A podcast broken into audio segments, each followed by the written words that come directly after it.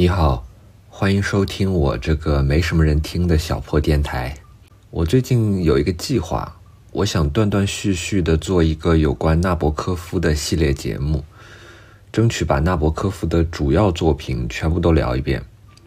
主要是他的长篇小说，我其实目前也只读过他的长篇小说啊。不过呢，之后可能也会聊一聊他的评论文章啊、传记作品啊。诗歌、通信集和访谈等等。当然，就算是纳博科夫的长篇小说，我也还有很多没有读过的。所以做这个系列节目的一个初衷，就是，呃，希望能给自己一个动力，去系统性的阅读一下纳博科夫。当然，如果你有兴趣的话，其实 你也可以跟着这个系列节目，去把纳博科夫一本一本的读下来。今天我打算聊纳博科夫的《普宁》这部小说。《普宁》这部小说呢，算是纳博科夫比较后期的一部小说了，当然不算是特别后期啊。《洛丽塔》是一九五五年出版的，《普宁》是一九五七年出版的，所以它是在《洛丽塔》出版之后两年出版的。不过，他在《洛丽塔》出版之前两年，也就是一九五三年，就已经开始在《纽约客》这个杂志上断断续续的连载《普宁》了。《普宁》这本书一共有七章啊，其中的第一章、第三章、第四章和第六章都在《纽约客》上提前连载过。这部小说呢，是一个所谓的 campus novel 或者 academic novel，一个所谓的学院小说。那么它的主人公是一个虚构的人物，叫做普宁。普宁是在书中是一个在美国大学教书的学者。当然，他还有一个更重要的身份，那就是他是一个俄罗斯的流亡知识分子。普宁他自己的流亡经历，其实和纳博科夫本人的流亡经历有很大的相似之处。比方说，他们都是最开始是因为十月革命而从俄罗斯流亡到欧洲，之后又因为二战而从欧洲流亡到美国的。在纳博科夫的笔下呢，普宁是一个很滑稽的人。首先，普宁的长相就很滑稽。他在小说里面大概是五十多岁的样子。第一章里面就描写说，普宁有着一个秃顶的褐色的大脑袋，戴着一副玳瑁边的眼镜。普宁的眉毛也已经有些脱落，他的上嘴唇特别厚，他的鼻子特别肥大。普宁的上半身很结实，但是他的下半身，他的腿却特别的细。而且纳博科夫说，普宁长着一双很有女性特征的脚，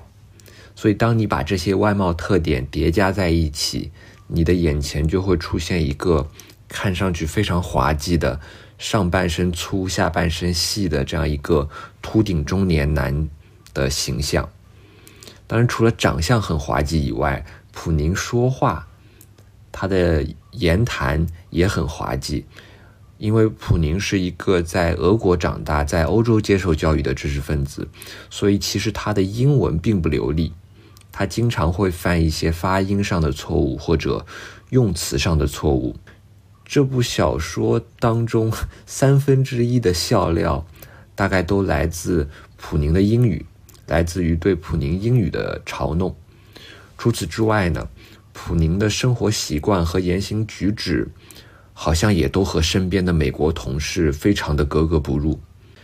当这些特征全部都加起来，就使得普宁成为了一个在美国学术界当中非常搞笑的存在。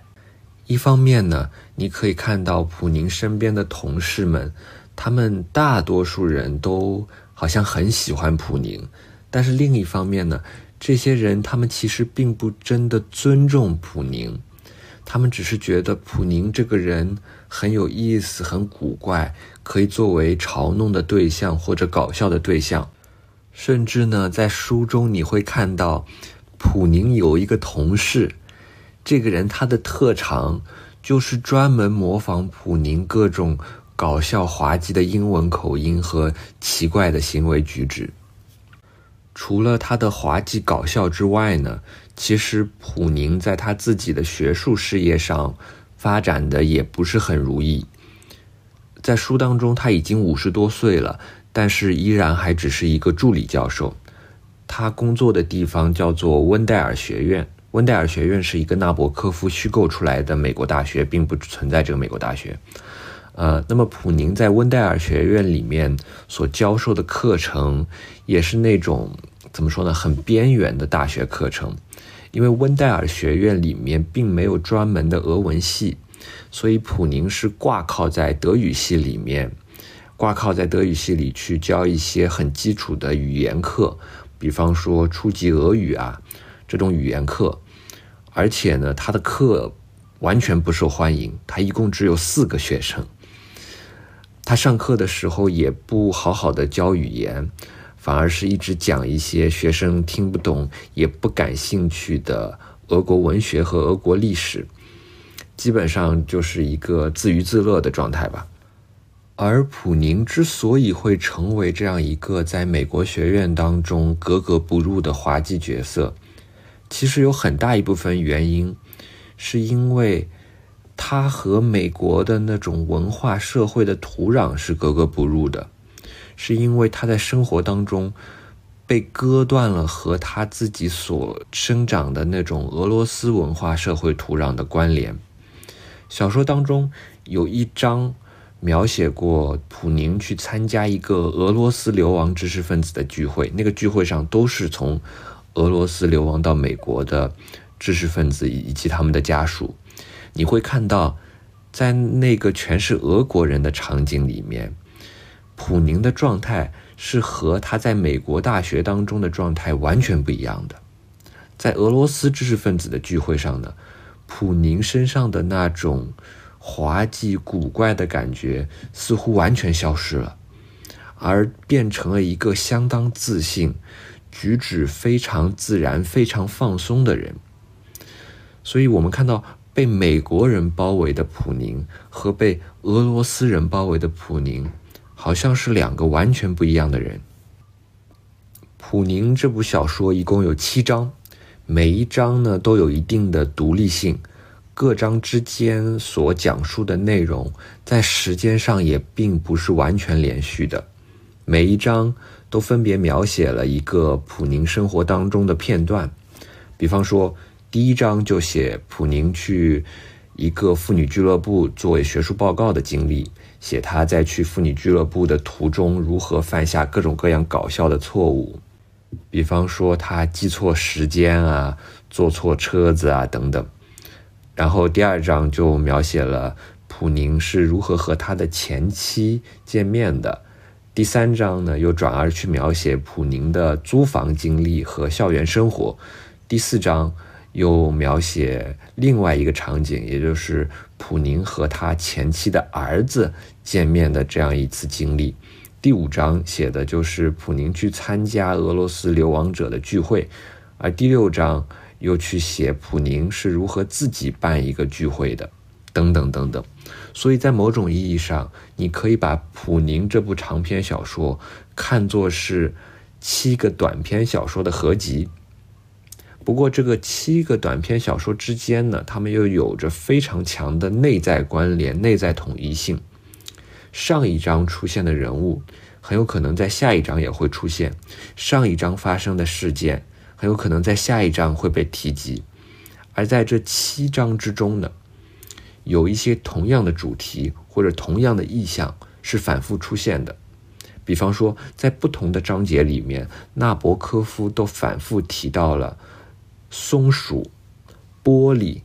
光线的折射和反射等等这样的话题，而且他会在不同的场景里面反复说一些故事，比方说，不断的去说灰姑娘的故事等等等等，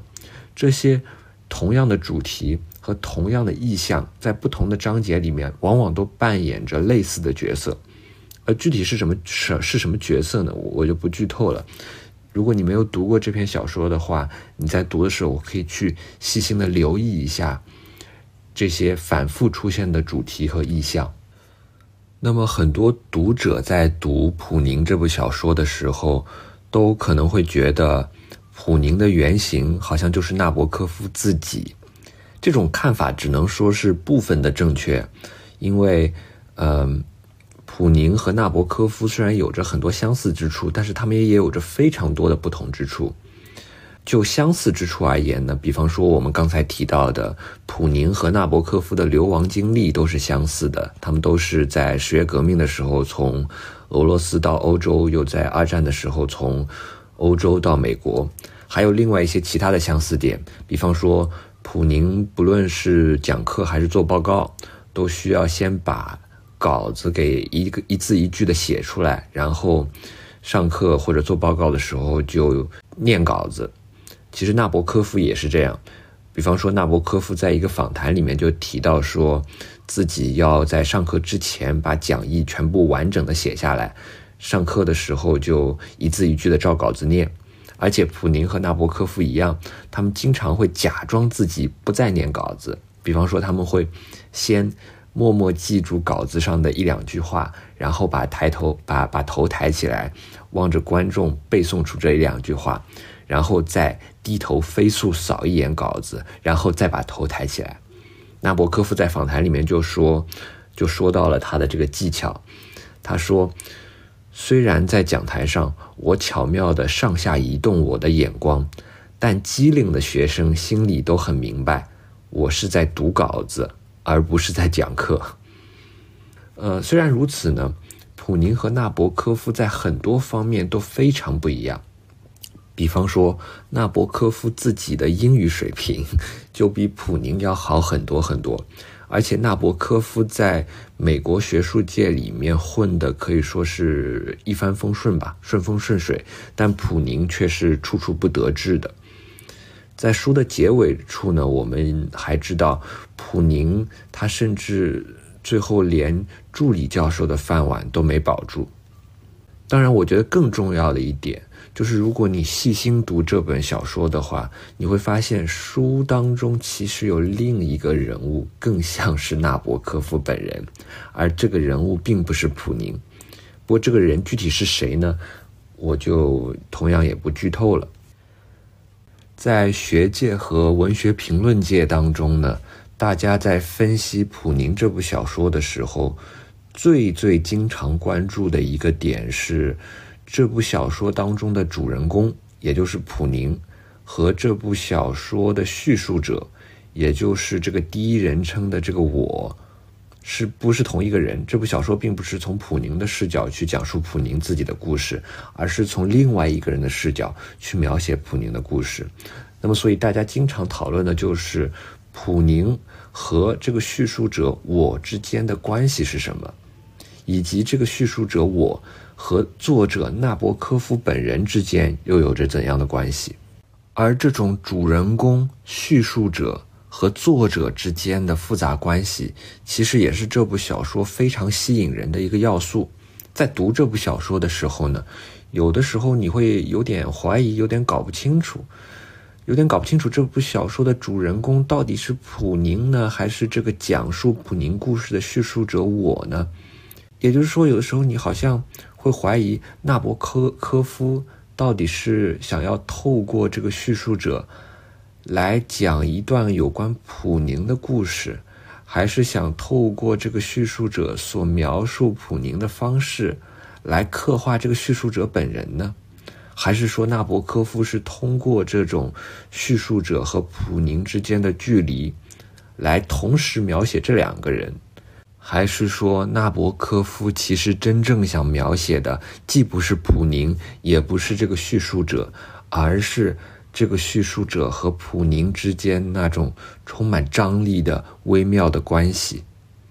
你从这些不同的视角来读这些不同的小说，其实都会获得完全不同的体验和理解。所以，我觉得这个是这部小说吸引、吸引人、打动人的一个非常重要的原因。那在你读这部小说的前六章的时候，你是不知道这部小说的叙述者我是谁的，你并不知道是谁在讲述这些有关普宁的故事。这个叙述者只是一再的暗示他在现实当中和普宁似乎很熟悉，有一些暗示甚至还是具有误导性的，比方说在第一章里面有一些段落会让你认为这个叙述者好像似乎是普宁的私人医生，但后面你会发现，其实他并不是普宁的私人医生。直到小说的最后一章，这个叙述者本人才开始讲述他自己的故事。也就是说，在小说的最后一章里面呢，叙述者本人成为了叙述的一部分。或者说，叙述者本人他自己也成为了小说当中的一个人物，而直到这个小说的最后一章，叙述者的身份才真相大白。随着叙述者身份的真相大白呢，你会发现在那一刻，整个小说的面貌都改变了。在你知道叙述者是谁的那一个瞬间，你之前读过的前六章的所有内容，都会立刻呈现出完全不一样的意义。在这里呢，我就不剧透这个叙述者的身份是谁了，防止有些听众还没有读过这部小说。因为一旦我觉得一旦叙述者的身份被剧透了，呃，其实这整部小说给你带来的那种震撼感和冲击感，至少会打一半的折扣吧。所以我认为这个叙述者的身份是绝对不能剧透的。由于不能剧透这个叙述者的身份，嗯。所以我想讲一讲这部小说当中和这个叙述者身份无关的另外一个我认为非常重要，但是不太经常被提到的特点。对我个人来说呢，这部小说最最打动我的地方是它的那种回溯性的结构。所谓回溯性的结构，并不是说这部小说的时间是回溯性的。这部小说的内容基本上还是按照那种传统的线性时间，按照从先到后的顺序依次排列、依次发生的。呃，所谓的回溯性、回溯性，也不是说，也不仅仅是说小说当中经常会描写普宁的回忆。我想说的回溯性，是一种阅读理解、阅读体验上的回溯性。就是说，你在读了后面的章节之后，再回去读前面的章节，会有完全不一样的感受和理解。但是呢，你又不能够跳过前面的章节，直接去读后面的章节，因为要读懂后面的章节，你必须要先读前面的章节。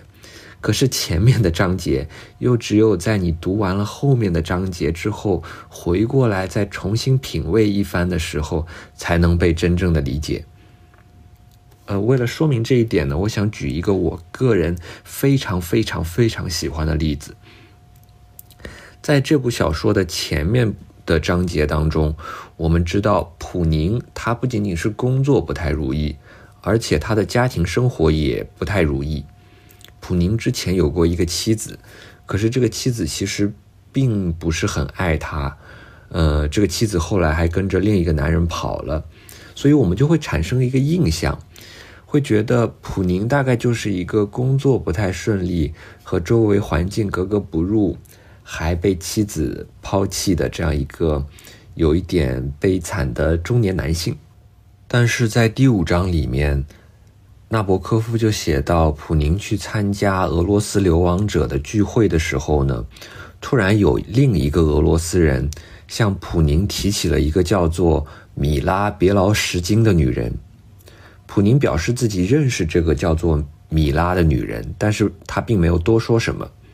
不过随后，普宁立刻就经历了一次 flashback，经历经历了一次记忆的闪回。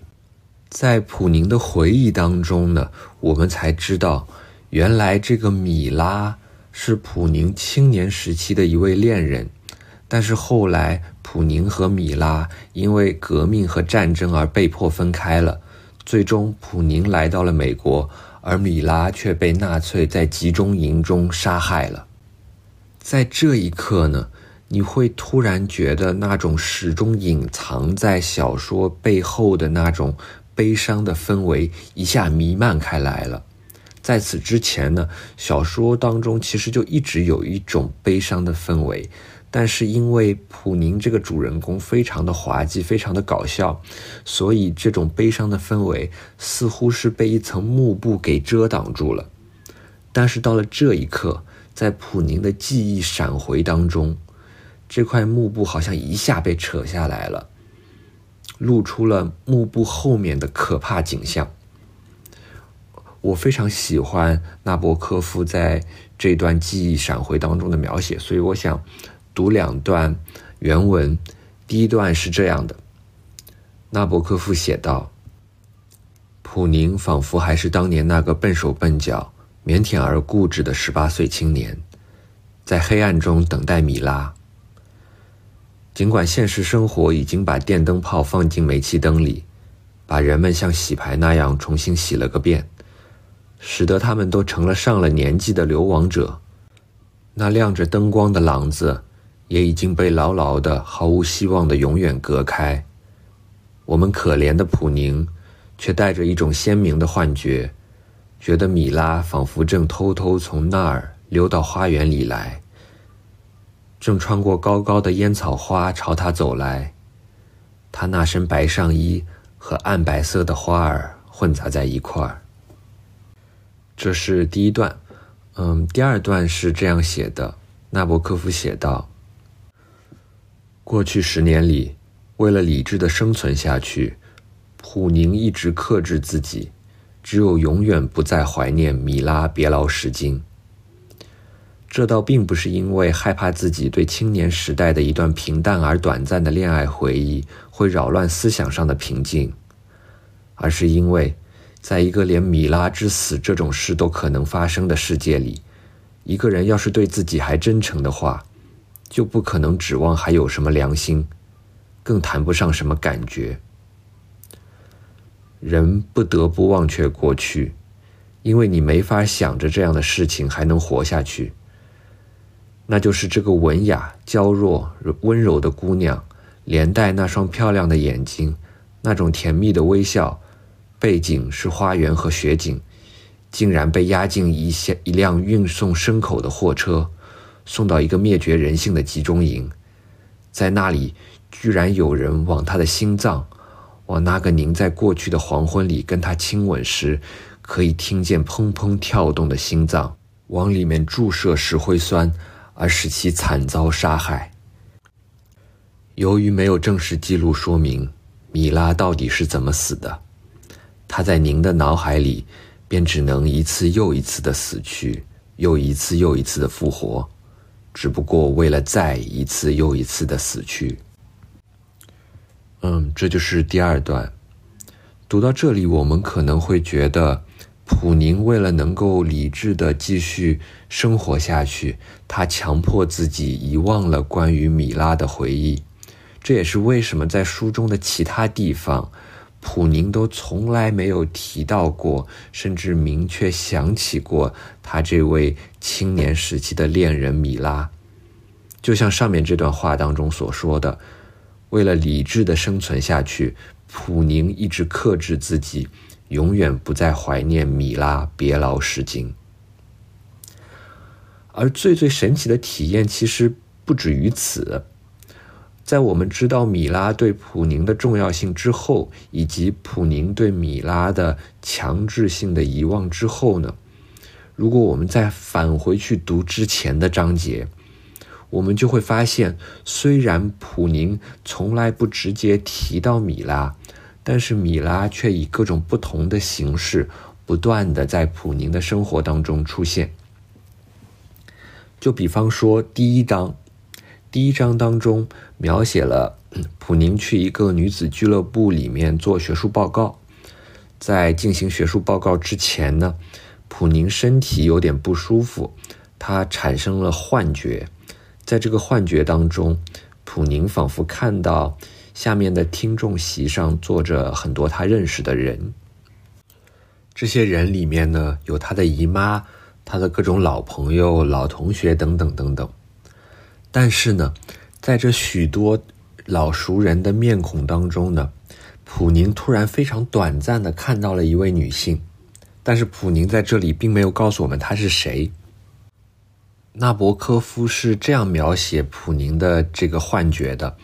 他首先是描写说普宁产生了幻觉，看到了自己的姨妈坐在听众席上，然后又描写了一堆关于这个姨妈的事情，比方说，这个姨妈是一个什么样的人，有什么性格，喜欢穿什么衣服，喜欢看什么戏，追什么样的明星，拉拉杂杂写了一大堆以后，突然笔锋一转，出现了下面这句话。他说，在姨妈旁边坐着一位他的已故的恋人，正在羞答答地冲他微笑，歪着他那留着柔顺黑发的脑袋，温柔的褐色眼睛。在天鹅绒一般的眉毛下面，亮晶晶的注视着普宁。就是这样很简单的、很简短的一句话，在这简短的一句话之后呢，又立刻笔锋一转，去描写普宁幻觉当中出现的其他熟人，他的各种老朋友、老同学等等。但是呢，任何已经知道米拉存在的读者，都会被这简短的一句话瞬间击中。因为在这句话当中，我们再一次看到了米拉。我们知道，原来米拉留着一头柔顺的黑发，有一双温柔的褐色眼睛和天鹅绒一般的眉毛。我们知道，原来米拉会冲着普宁羞答答的微笑。更重要的是，在这简短的一句话当中，我们看到，虽然普宁在某种意义上强迫自己遗忘了米拉。但是米拉又以一种匿名的方式不断的出现在普宁的生活中，这就体现了我想说的普宁这部小说所具有的那种回溯性的特征。上面所我所读的这个短短的一句话，它的动人之处，只有通过回溯性的阅读才能够体验到。如果你第一遍读这句话的时候就已经知道普宁有一个青年时期的恋人叫米拉，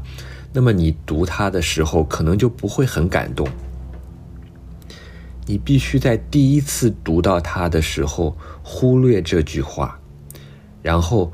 读到小说的后半部分，你会知道普宁原来有一个叫做米拉的恋人，他惨死在集中营中。这时候，只有在这时候。你再反过来重新读第一章的这个段落，重新发现这个段落落当中被你的注意力所遗漏的短短的这句话，只有在这个时刻，你才会真正被这句话所击中。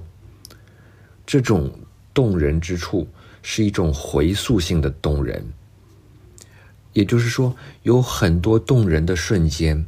你是无法在初次与他照面时就精准的识别出他的动人之处的。你必须在与他初次照面时，先忽略他，然后呢，在某次偶然的回眸当中又重新发现他，而他的动人之处也只有在这种偶然的回眸当中，才能向你展露无遗。嗯，那这一期的纳博科夫节目就聊到这里。下一次的纳博科夫系列，我可能会聊一聊《斩首之妖》这部小说，呃，也可能会聊一聊《玛丽》这部小说。当然，我可能不一定会连着更新纳博科夫系列，因为我想，并不是所有的人都。对纳博科夫感兴趣，所以可能是下一期更新纳博科夫，也可能是下下期更新纳博科夫，也可能是下下下期更新纳博科夫。但今天就先聊到这里，谢谢收听。